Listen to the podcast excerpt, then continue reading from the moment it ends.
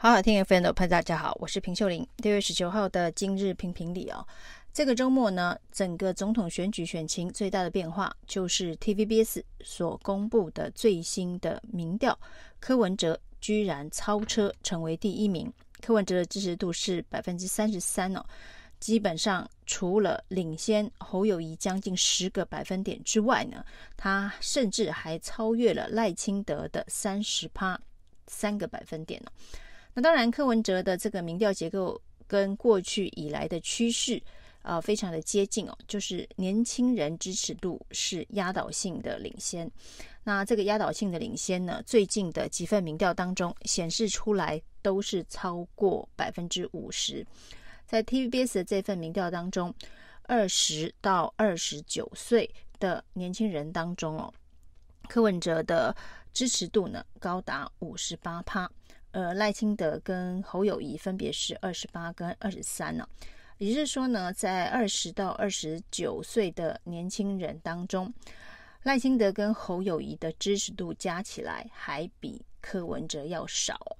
那另外在三十到三十九岁的支持度里头呢，柯文哲也是过半呢，那高达百分之五十五，三十到三十九岁的年轻人是支持柯文哲的。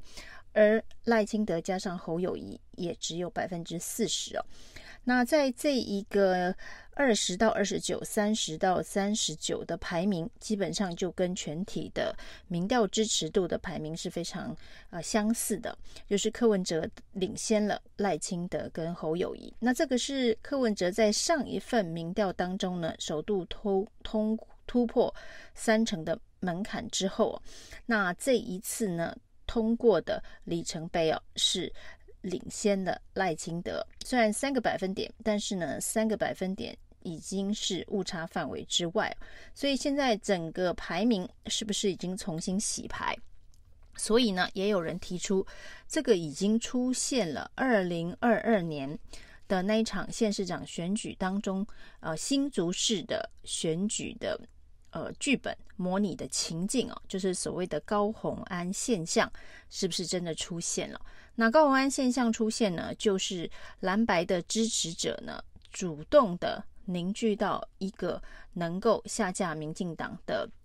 这个群体当中哦。那当国民党的候选人哦表现比较疲弱。的时候呢，就会掉到第三名啊。那当时的林根仁是在最后关键的呃一两个礼拜才发生高虹安现象的一个模拟情境啊。不过现在呢，侯友宜才被提名将近一个月的时间，离大选还有七个月左右的时间，就已经出现高虹安现象的这个趋势哦。万一侯友宜一直老三垫底的民调不见起色的话，那这一个呃所谓的高虹安现象的发酵，恐怕就会呃发挥极大的影响力哦。那还有七个月的时间发酵，那这种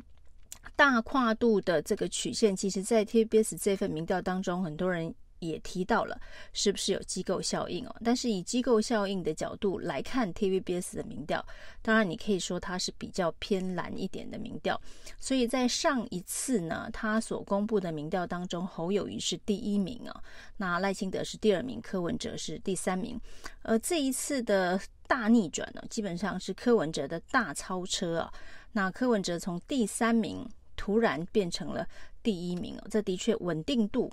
也受到民调界的质疑。那当然呢，这一次的调查当中哦，对于这个手机民调的比例其实是加重了。那手机民调的比例当中，当然以年轻人为主要支持对象的柯文哲相对上就比较有利。但是呢，以年轻人本来在各份民调当中都会被加权的角度来看，这份民调在某种程度上面也反映了这一个社会。真实面的结构。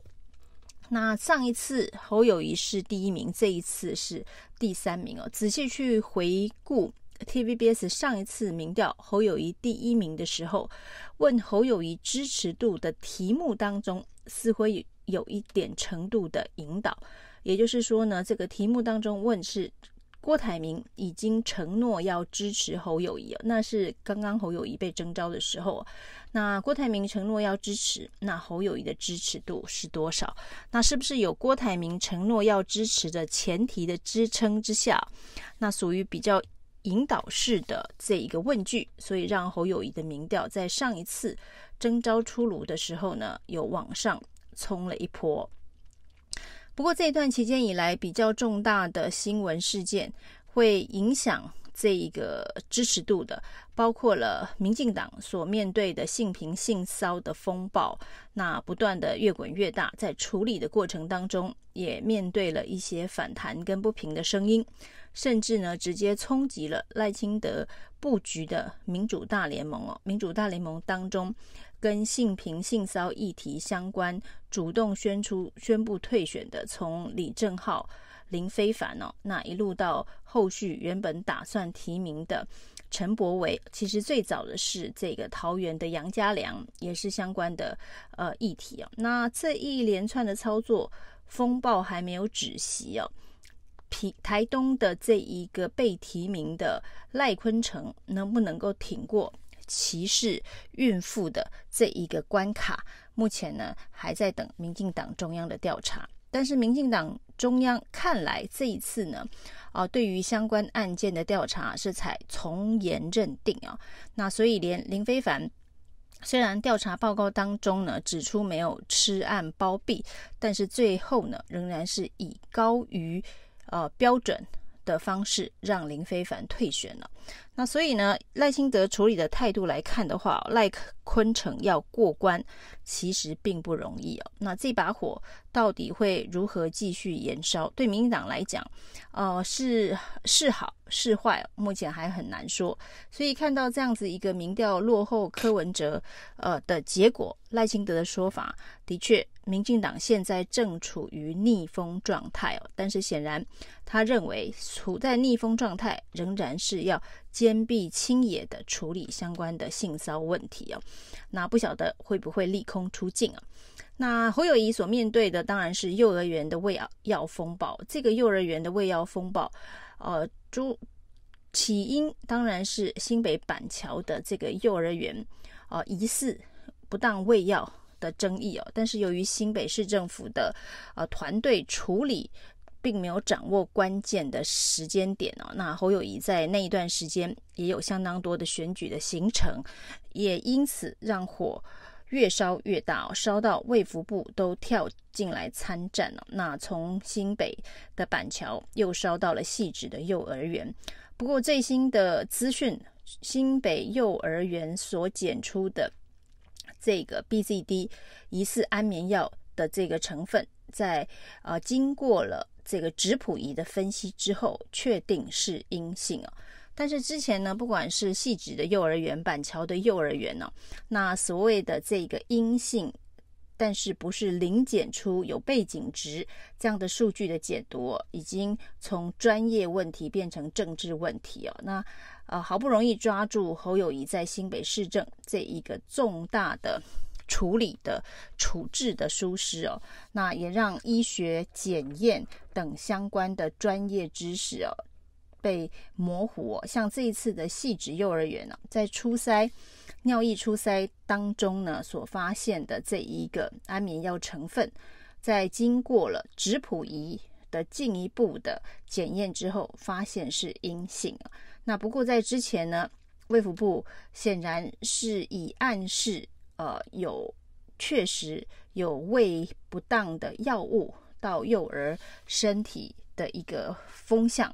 那现在呢，确定是阴性之后，也就是汐止幼儿园之前被指控的相关的疑虑哦，应该是可以呃消灭消除了。那在汐止幼儿园已经确定没有疑虑之后呢，板桥幼儿园后续的处理，甚至其他的地方是不是有幼儿园也会有相关的这一个问题出现呢？其实卫福部哦。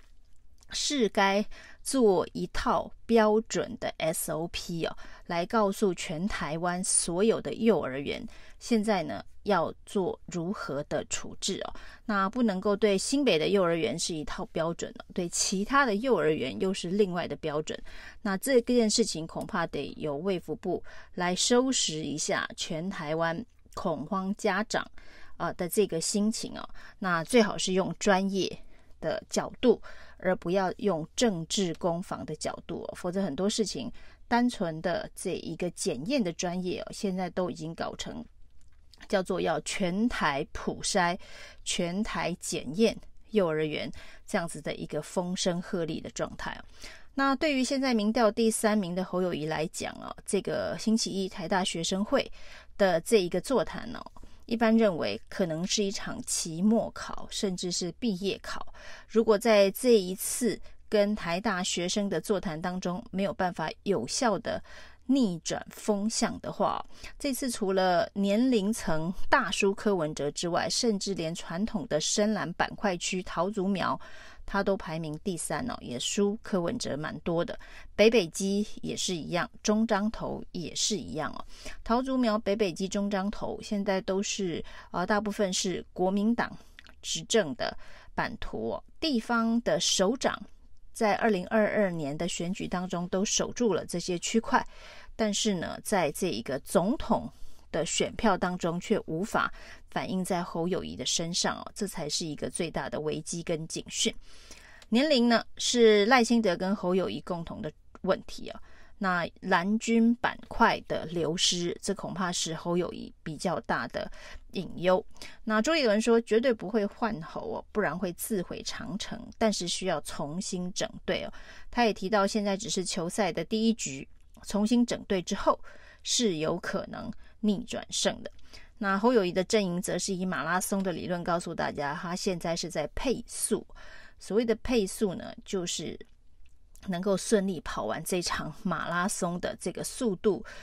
跟体能的调配啊。那如果一开始配速这么低的话，跑得完这场马拉松，但是呢，能不能够拿下冠军，第一个冲过终点线，恐怕还是很大的问号。